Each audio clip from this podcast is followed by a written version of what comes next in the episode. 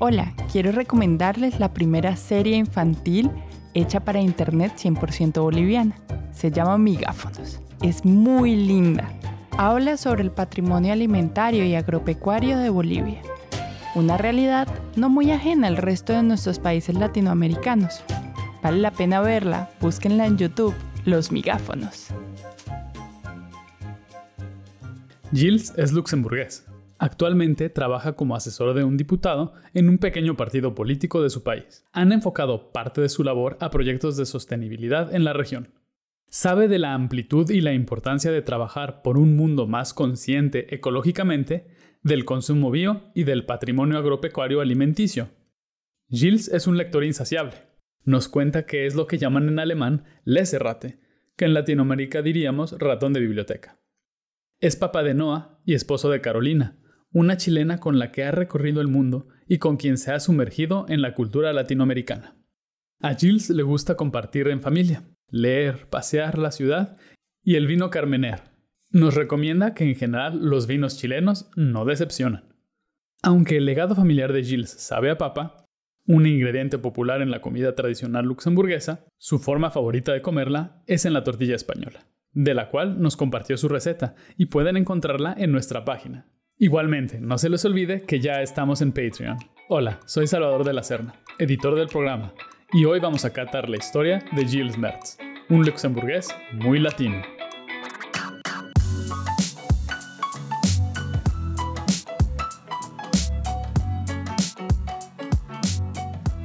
Bueno, ¿qué comes cuando, qué fue lo primero que pediste ahorita que llegaste a Chile?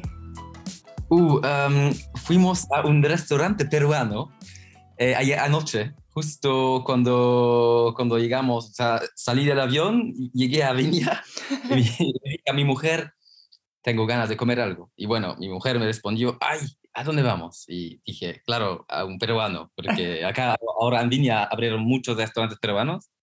Y bueno, encontramos uno aquí por la esquina y bueno, delicioso. Comí una, una, causa, una, una causita Uh, fue como un platito de, tres diferentes causitas. Una vino con salmoncito, la otra vino con atún y la otra fue como un también relleno de mariscos. Ah, bueno, súper rico. Como, como, bueno, la comida peruana me marcó. Es, es uh, indeniable.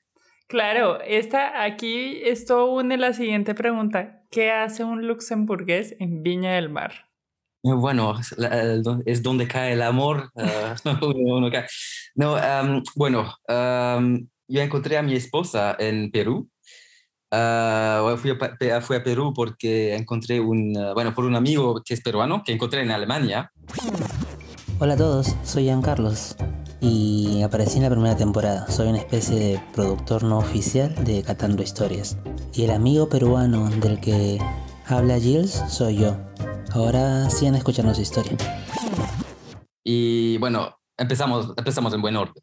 Estuve estudiando en Alemania y ahí encontré un, uh, un amigo, o sea, mis amigos de un uh, peruano que me dijo, si quieres comer bien, uh, anda, anda, anda a Lima. Y bueno, así, así hice y bueno, estando en Lima, encontré a mi, a mi, a mi esposa, mi esposa ahora.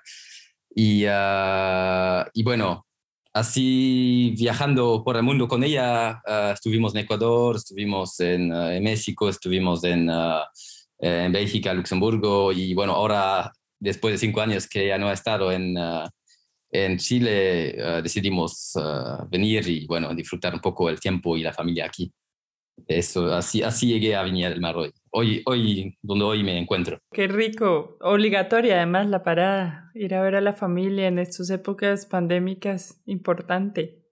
Bastante difícil viajar los últimos años. Que nosotros, bueno, nosotros viajamos mucho, vamos uh, cada año, o sea, no, pasa un año sin que nos vamos a un lugar. Uh, bueno, ahora por la pandemia fue más, uh, nos quedamos mucho en Europa eh, pero bueno, ahora que se reabrieron las fronteras, uh, fue, fue, no, no, no, no, pensábamos, no, no pensamos mucho, dijimos, ok, vamos a Chile porque hace tanto tiempo y bueno, sobre todo para mi esposa y mi hijito, creo que ha sido muy importante volver a, los, a, a sus raíces también. Sí, es muy importante. Jill, cuéntanos, ¿cuál es tu trabajo? Um, soy aconsejador político. Básicamente yo trabajo con el diputado que tiene que, bueno, la, legislativa, el parlamento son los que hacen las leyes y que controlan al, gobierno en sus acciones.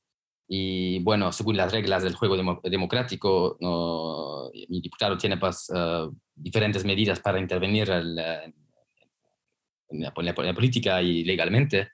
Y bueno, eso, en eso ayudo. Básicamente estoy, estoy su, soy su mano derecha para, para, para todo. Claro. Y, y, bueno, es un trabajo de equipo dentro de todos. Somos más, somos cuatro personas en mi, oficina que para dos diputados, que es un pequeño partido político donde trabajo. Y, mm. y bueno, así, así, o sea, así vamos, uh, escribimos leyes, hacemos uh, preguntas e investigaciones uh, en, en, diferentes asuntos de, del gobierno y bueno, es, ah, es importante porque es, nosotros estamos en la oposición y, y el gol es realmente ver, ok, cómo, qué está pasando, cuál es, sería el, el, óptimo y qué falta para llegar a este óptimo y después decir, ok, uh, mostrarle al gobierno que quizás el plan que toma faltan, faltan incentivos, faltan uh, medidas y preguntar, o preguntar o, escribir nuestros propios eh, textos de leyes, propuestas de leyes para, para, bueno, cambiar la situación. Y eso es la política y es, es un encanto porque es, es, es, realmente tocar el, el, al fondo la, la, la o sea, los, los, son los fundamentos del Estado de, donde uno está y donde uno, cuando hace leyes, toca a muchas personas y toca mucha, mucha, o sea, la realidad que, que está afuera en el terreno es bonito, es, es, a mí es un trabajo que realmente me, encanta. Pero bueno, como dije, se te siente. así estoy totalmente, estoy, me encanta, es realmente algo que me fascina y bueno. Jill, antes de que sigamos con este apasionante mundo que es la política, me gustaría saber un poco de cómo es tu familia, cómo es esta crianza multicultural. es interesante, creo, porque vamos que ha sido un, un, aprendizaje, porque bueno, yo soy de una cultura, digamos, norteña. Que no me lo vayan a confundir con la cultura norteña mexicana. No creo lo suyo, lo suyo sean los corridos, las rancheras o los burritos de machaca. Norteña, eh, europea, soy un país que es chiquitito, que se encuentra justo entre tres grandes países más grandes, digamos, eh, que son Bélgica, eh, Alemania y Francia. Y bueno, yo de hecho ya llego de una perspectiva bien multicultural, que en Luxemburgo tenemos más de 180 nacionalidades que viven juntos y, bueno, y con mi, con mi esposa, bueno, fue, fue un aprendizaje también porque, bueno, nos conocimos en Perú, ella vino a Europa y, bueno, fue, se, se, formó, se fue, fue al amor que dio, que, que es el concreto, digamos, de la, de la relación que, que salvo también las diferencias culturales que hay ah, a veces, porque, bueno, están, están ahí, ah, están ahí en el, día al día, uno se, se, da cuenta que el otro hace las cosas diferentes a uno mismo y, o, ve las cosas de otro punto de vista. Y creo que el secreto de todo es, es, la discusión, es la comunicación, es, es, hablar con el otro, intentar de entenderlo, Ah, y explicar los, los, puntos de vista. Y bueno, así, así, nos, así nos va. Creo que después las, las fronteras que uno que, que, tenemos o que nos, que nos hace, hacemos entre la gente, la, las creamos nosotros. básicamente, si no quiero atender al otro, no voy a entenderlo pero si me, me, esfuerzo a, entender el punto de vista del otro, creo que ahí, ahí es donde se, se, pueden formar muy bonitas cosas, como, como bueno, eh, la relación con mi, con mi, esposa y con, y bueno, la crianza de nuestro hijo, que él, él es el resultado perfecto, es multiculti total, es una, para mí es un, o sea, lo veo y es, para mí es más latino, sale más latino que, que, europeo, aunque tiene los, los, los digamos, los... Uh, al carácter europeo, pero sí que su, su forma de vivir, su, su espíritu, su energía es, es, es, bien latino. Ay, qué guapo, qué guapo. Sé que son muy gustosos de la cocina, de la comida. ¿Qué les gusta cocinar? ¿Cuál creen que es ese plato que es el plato que caracterizaría la casa de ustedes? Es difícil porque estuve pensando mucho en el, también cuál es mi receta, ¿no? Y digo, y tendría, si, soy, si, si fuera más nacionalista, diría, bueno, te, diría, ok, tengo, tenemos estos platos luxemburgueses que son uh, uh, que son um, como unas galletitas de, de papas, que uh, vienen con, um, bueno, se hace, prepara la masita con puré, se hace, se corta la cebollita, se corta la, el perejil y, bueno, se mezcla todo y después se fríe y se sirve mucho acá en las ferias cuando hay como una, un evento en Luxemburgo que se llama la Schuberfeuer, que es una, una, gran feria donde, bueno, que dura tres semanas en verano. Es como el plato típico y comemos eso, esas galletitas fritas con una, una compota de papas, de, perdón, de, papas, de, de manzanas. Ya, yo ya a decir papa con papa. Papa con, sí, claro. Papa, papa con, uh, con uh, con... con manzana, sí. Manzana, claro. Pero, te soy franco, yo no, no es mi plato favorito. Si yo pienso en, en, la papa, mi o nuestro, nuestra manera preferida de prepararla es la española, es decir, la, la, la tortilla española, que para mí es la receta la más simple y la más rica y además que, que es vegana, que, que es, es, es, optimal, es realmente eh, tiene, de, tiene de todo, es, es realmente no, no, no, bueno, vegana, vegetariana por, los huevos, pero para mí es la receta que nos marca y que creo que cada semana preparo una tortilla española, porque es simple y para lleva su tiempito, porque lleva la, la cocción, lleva su, su, trabajo y su tiempo, pero después es para mí la, la creo que la, la, comida que nos caracteriza. Es simple, suena porque nosotros cuando vamos a comer afuera comemos bien, que nos gusta comer, bueno, un poco más gourmet, digamos, pero en la casita somos bastante simples y creo que también es el secreto de disfrutar las cosas simples de la vida, eh, como una tortilla española, pues. Claro, las cosas sencillas de la vida. Claro, eso, de eso se trata, creo, y con eso en mente, bueno, no puede hacer, disfrutar muchas cosas, muchas, uh, digo, la comida no tiene que ser sofisticada para, para disfrutarla. La comida es algo que, tiene que ser simple, que tiene que llegarte al corazón, bueno, y sobre todo al gusto, tiene que, tiene que, que, que llegarte. Tiene que enamorar, ¿no? Un poquito, sí. Jill, regresando un poquito a tu trabajo, cuéntame cómo es legislar para todo este tema del medio ambiente ¿Y cómo toca esto nuestros platos de comida? Bueno, somos lo que comemos y en, el, fondo, eh, cómo, cómo, preparamos nuestra comida afecta a nuestro medio ambiente. Somos, es, todo cuando nos damos cuenta que, que cómo, cómo producimos nuestro sistema de producción cuando vas, pasas por los campos en Francia, pasas por los campos de maíz o en, en, uh, en, en Luxemburgo, pasas por, digamos, en, Sudamérica, pasas por los campos de, de, de, soja y tú ves estas monoculturas enormes y cómo dejan los suelos, cómo dejan el agua. Eh, en Luxemburgo tenemos un gran problema con los nitratos, que son los, lo que queda después de cuando se ponen muchos fertilizantes en los Ah, en, los campos, uh, nuestros, nuestras aguas no son, son buenas, tenemos problemas de, calidad de agua. Y ahí es, creo, yo creo que es donde tenemos que darnos cuenta que nuestro sistema de producción actual uh, está equivocado. Nos estamos, creo que nos estamos equivocando todos siguiendo con el sistema de producción alimentario actual. Y bueno, porque es, es, importante, porque básicamente tenemos una tierra tenemos los recursos naturales que tenemos en, eh, son, son, son, limitados y hay que cuidarlos.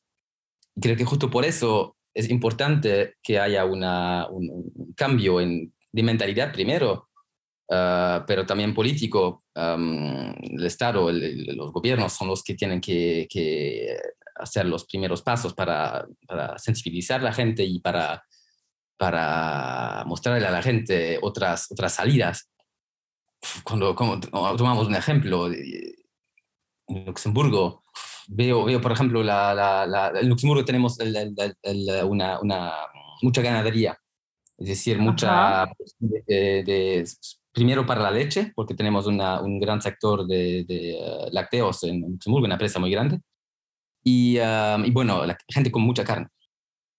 El problema de la carne es que para producirla necesitas muchos recursos, necesitas mucho, primero el animal tiene que comer algo, tiene que tomar agua.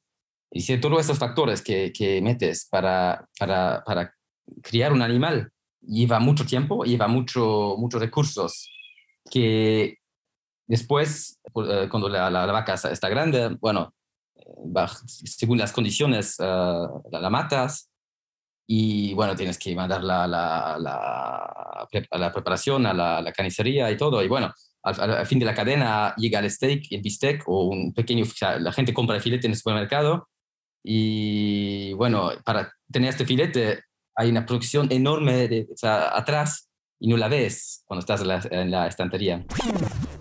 Es muy cierto lo que nos platica Jill, y solo hace falta una breve búsqueda de Google para encontrar datos como que el 66% de la superficie cultivada en España es dedicada a producir alimento para ganado, y la misma ganadería consume 48 mil millones de metros cúbicos de agua al año, o el equivalente a 20 años de consumo de todos los hogares españoles. Y esto obviamente no es solo un caso español o luxemburgués. Igualmente encontramos datos de que el 70% de consumo de agua se produce dentro de la industria alimentaria. Esto último, según la Organización de las Naciones Unidas para la Alimentación y la Agricultura. Y bueno, el problema es que ah, también como usa muchos recursos, en primer lugar, también causa muchas emisiones de, de, de dióxido de carbón. Es decir, el, ah, del ah, CO2, lo que se llama, lo, que son los gases de, emisiones que causan el cambio climático. Y ahí, ahí, ahí uno ve cómo está aliado todo y por, por lo que comemos. Básicamente, si pido un, un, bistec en un restaurante, eso es lo que, eso es la historia del bistec, digamos, porque eso es de dónde viene el bistec. Y, creo que es importante tener eso en mente cuando uno, uno, uno, como consumidor, que todos somos consumidores, ah, compra sus productos bueno, después es claro que hay un gran problema y es, es el de la, de la, del acceso a la comida, porque en fin de cuentas, sí, podría el mismo bistec, digamos, quizás si, si no comemos tanta carne o, o, o, hacemos leyes que, que, van a impedir que, que, haya más de, no sé, de 60 vacas en un hectárea de terreno, por ejemplo. El problema es que después, claro, si hay menos, si, si fuerzo así las cosas, tengo que ver que siempre ah, habrá bastantes alternativas para que la gente tenga acceso a la comida, porque una cosa es, digamos, empezar los cambios políticos y la otra es ver que cómo afectan esos cambios a la gente y sobre todo la gente que, digamos que socioeconómicamente hablando no, no tiene las mismas ah, posibilidades que, que, personas con mucho dinero. Claro, estamos hablando al final, es como una gran balanza, ¿no? O sea, no es solo el medio ambiente, sino que afecta económicamente, políticamente, ¿no?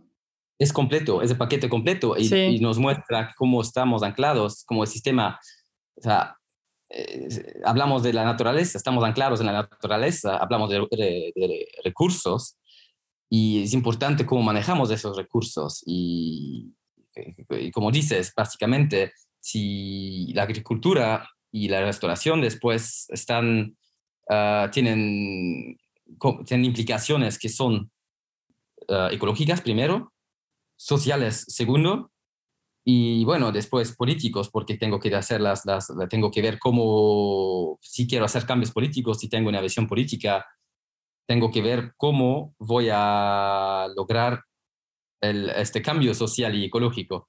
Y para el bien, sobre todo, porque digo, con un simple impuesto en a la carne, meter un simple impuesto a la carne, no, probablemente no va a cambiar mucha cosa.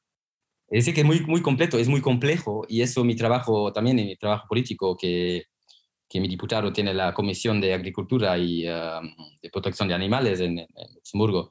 Básicamente uh, es, es, es, difícil um, ver cómo, cómo podríamos hacerlo bien para que todo el mundo esté, o sea, que todo el mundo esté, esté, esté contento. Y Jill, ¿tú cómo llegaste a este trabajo? ¿Cómo llegas a, cómo juntas, digamos, esta vida en la, en la que está toda esta crianza multicultural, este, estas vivencias, vivir en otros lugares, haber estado este, estos periodos en Latinoamérica? ¿Cómo te llevan allá y qué aprendizaje te dejan para lo que haces hoy en día? Uf, buena pregunta bueno, primero, creo que, bueno, bien las cosas en orden. Como mi, mi, mi, trabajo, bueno, básicamente me apliqué para mi trabajo. siempre estuve interesado en política, en, ah, en filosofía política. Así que cuando se abrió la, la, chance, cuando vi la, la, la, la oferta. de trabajo, gracias, eh, la vi, ah, bueno, no, no, me costó dos segundos para, para decidirme a aplicar y y bueno, me tomaron, por, por suerte, y bueno, ahí, ahí empecé. Fue eso también fue un aprendizaje enorme porque yo, bueno, mi, mi background, um, mi carrera universitaria la hice en gestión de turismo, o sea, totalmente, bueno, totalmente. Es otro rubro que, que entrar en una carrera de universitaria política. Y normalmente, no, o sea, es, en muy raras ocasiones la gente puede hacer estos giros de carrera para otro sector mi, mi, mi, caso funcionó muy bien y porque también hubo un interés, uh, una motivación personal atrás y bueno, por eso también creo que, que, que pude entrar y instalarme bien en, en, en, lo que hago. Mi pregunta ahora es, ¿cómo afecta tu perspectiva en un trabajo que es tan de tu país? ¿Cómo afecta, digamos, el haber vivido en Latinoamérica, el estar casado con latinoamericana? Uh, me afecta mucho porque es, um, básicamente soy, soy, vivo, vivo, en un país y soy, bueno, soy residente, soy, soy ciudadano en un país con 200.000 personas o 300.000 personas, o sea, 300.000 personas de, de, mi misma nacionalidad, que es luxemburguesa. Eh, el resto son uh, extranjeros, es decir, que vivimos en una sociedad que ya de, de per se es muy multicultural. Uh, tenemos o sea, 300.000 personas que vienen de Francia, Alemania, Bélgica, Portugal, uh, uh, Venezuela, Chile, Perú, Chile, la, la, China. Y bueno, creo que es este hecho de, bueno, después de, haberme casado con, y tener un niño, una familia multicultural, digamos, claro que me afecta porque cuando, cuando hacemos política, no solamente pensamos por mi parte, y sé que hay, muchos más que, que, piensan así, pero por mi parte yo no pienso en, um, en uh, solamente en, en, en, la gente de mi nacionalidad, pero intento pensar en, toda la gente. Es decir, también uh, toda la gente que vive en, mi país, porque somos una comunidad yo veo que una persona que, que viene también de, de Sudamérica la voy a ver con los mismos, o el mismo espíritu que como que veo en luxemburgués, digamos. Claro, dices algo muy bonito. Cuando yo estaba pequeña me hiciste acordar, en mi colegio, eh, digamos, el mandamiento mayor, o sea, lo que nos guiaba a todos era la siguiente frase, era, somos iguales con roles diferentes. Y así rompían mucho las catalogaciones de la importancia mayor del maestro o del rector y al final todos jugábamos fútbol en el recreo, profesores, rectoría, todo el mundo, sí, éramos la, gente de los servicios generales y bajo ese mandato crecí yo y lo que dices es muy bonito porque refleja justamente eso. Muy claro, y creo que eso es muy importante cuando uno, cuando uno viaja, uno también trabaja mucho, es, una, es una, pregunta de, de identidad, uno uno viaja y uno cambia mucho sus percepciones y cambia mucho la manera como ve a otras personas y, y cambia mucho, uno, uno baja, uno, uno, rompe esos estereotipos que también existen en las sociedades, en, en, ah, en todo el mundo es, es, así. Y creo que es importante esa, esta, por eso ser, ser, ser, multicultural, ser cosmopolita en lugar de ser nacionalista y, y, y abrirse para entender el, el, la otra persona y, intentar, o sea, como digo, es, lo mismo que en una buena relación, es la comunicación. Vamos vamos al fondo de lo que es, es, hablar con el otro, intentar de entender al otro y, y bueno, eso, de, eso se trata, de eso se trata, creo, la, la, vida y, bueno, es por el bien de la, de la humanidad, creo que, que la comunicación es, es, es, la clave. Claro, claro, estamos completamente de acuerdo, dices algo muy, muy, muy bonito. Yo quiero como encauzarnos un poquito hacia, hacia el buen comer, digamos, habiendo pasado estos álgidos temas políticos. Me gustaría hablar un poquito también sobre, no sé, cuál es ese tipo de restaurante que te llama la atención. Todos tenemos como un, un perfil de restaurante que nos gusta. Sí, es raro porque te digo, yo soy, no sé, para, por, por mi parte, yo me encantan las cosas simples, como te he dicho, yo, con la tortilla española, pero me encanta también la, la obviamente me, encanta también la, la, restauración finita. Por ejemplo, en, en Bélgica teníamos un restaurante que desafortunadamente, desafortunadamente cerró porque, no, no cerró por la pandemia, por suerte, cerró porque era, ha, existido por 40 años este restaurante. 40 años eh, y bueno, eh, se jubilaron los dueños porque lo, ah. lo hicieron bien era un restaurante de comida francesa. O sea, realmente la, la comida, el típico, el, el, el foie gras, el, um, por ejemplo, un plato con foie gras, con, que es hígado de, um, de, de, ganso. ganso creo. Sí. Ganso, claro. Eh, y bueno, en una preparación de, con, con diferentes tipos de, de, salsitas y con diferentes combinaciones de, pancitos y, y verdurita y sea, las combinaciones que se te hacen en la boca, una mezcla donde dices, wow, que esos son los restaurantes o digamos los momentos culinarios que uno, yo por mí y mi, esposa disfrutamos más, que son cuando tienes la, la, comida en la boca dices que, que, que, que te, se te hace una mezcla en la boca donde, no sé, llegas a la, a la esencia del, del, del, del, gusto, creo, que, es la, la, esta, esta emoción de, de, de, sabor de las cosas, cuando realmente tienes esto, este momento donde llegas y estás ahí sentado con la, la comidita en la boca, quizás con el vinito en la, adecuado en la boca, y dices, wow, es fantástico. Uy, con respecto a esta sensación que nos cuenta Jill, yo tengo que platicarles rápidamente que ayer Manuela y yo llegamos a un restaurante a la orilla del lago Kimse donde nos sirvieron una sopa de coco con curry, un tartar de atún y un creme brûlée con sorbete de mango fresco y era espectacular. De las mejores sorpresas culinarias que hemos tenido recientemente. Y bueno, ahí hay restaurantes como este, este restaurante francés que era magnífico Después teníamos ah, otro ah, en, en, Ecuador que estuvo en, ah, en, la colina, no me acuerdo, era en la montaña. tuvimos que andar en, taxi, fue una hora para llegar arriba. Era realmente un, no sé, al, al, al, alto de la montaña. Claro, el fin del mundo, pero después la vista que tuvimos, que tuvimos de arriba era una granjita que tenía su, su propia, bueno, tenía su, propia, eh, su propio abastecimiento. y bueno, ellos hicieron también ahí, comimos, me acuerdo, ahí comimos unos platos, que la, la, carta era, tenía cuatro, cuatro platos, tenía. Y, pero las mezclas, me acuerdo de un salmón con quinoa que prepararon ahí, que fue, pero espectacular, que realmente uno, uno, bueno, más la vista que uno tenía, porque uno veía toda la valle de Quito, y esos fueron, son los momentos donde uno dice, wow, qué, qué fuerte, qué, qué, qué aquí, aquí puede llegar, como nos puede tocar la comida, como la, comida toca nuestros momentos íntimos y nuestro, nuestras emociones, porque obviamente comiendo un plato así, te, te sientes bien, te sientes ah, a gusto contigo mismo, te sientes, ah, no sé, es, es, es, cerca de Dios, básicamente es creo que la descripción más, más, más adecuada que, que, que, existe, creo.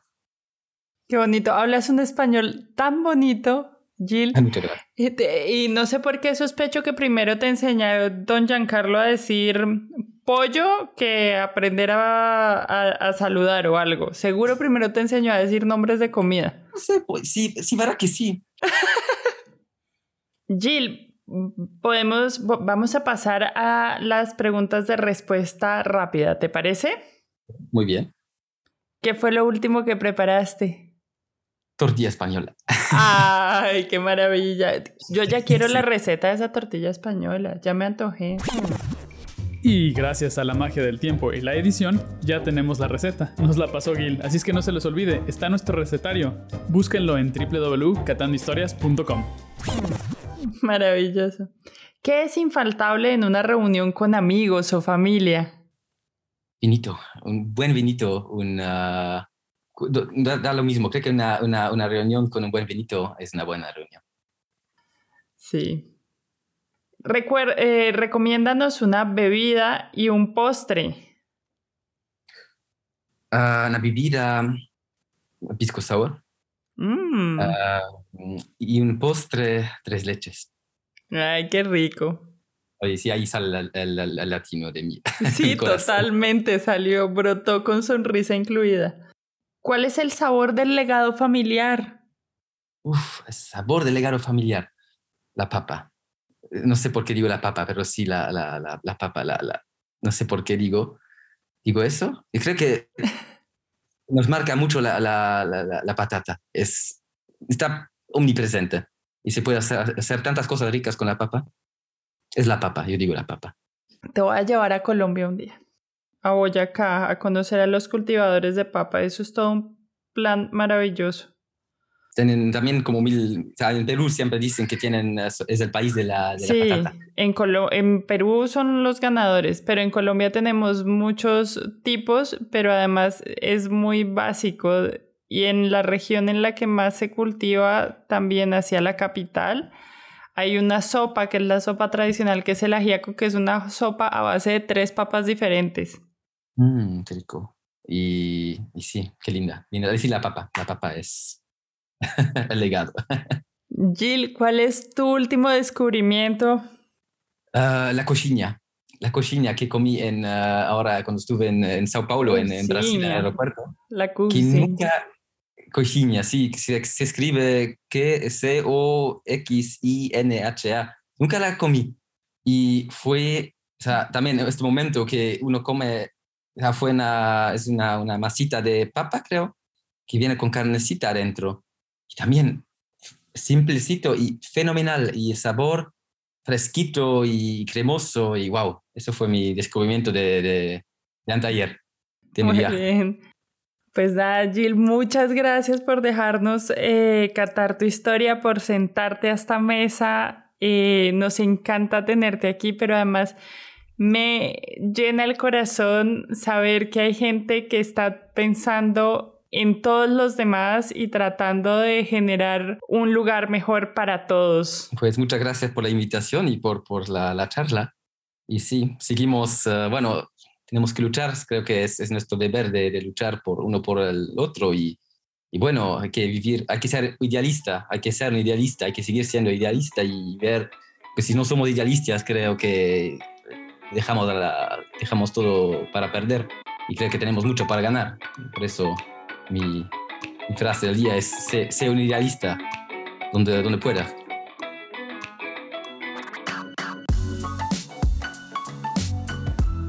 Hola, hola, soy Sara Bautista y estoy a cargo de una sección del podcast que me encanta.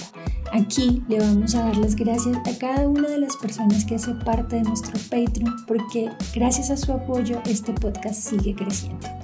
Así que le damos infinitas gracias y le mandamos mucho amor a Juan Pablo Carrascal Ruiz, Andrés Pulido, José Navarro, Pedro Pablo Vega, Poli Ruiz, Natalia Romero Jaimes, Nancy Lee, Soy La Góngora, Ana Jimena de la Serna, Juan Manuel de la Serna y a Ana Ruiz.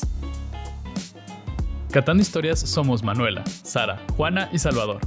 Puedes encontrar las recetas de los invitados en www.catandohistorias.com. Si quieres compartir tips, recetas o memorias que hayan llegado a tu mente, estamos en redes como arroba Catando Historias Podcast. Si te gustó el capítulo, compártelo o escribe una reseña en la plataforma donde lo estás escuchando. Igualmente, nos puedes apoyar en patreon.com, diagonal Catando Historias. Tenemos un menú de recompensas que te puede gustar. Las bellas ilustraciones de Juana Nieto las encuentras en Behance bajo su nombre o en Instagram como guion al piso, mielina guion al piso. Muchas gracias por escucharnos. Catando Historias es grabado en De la S a la T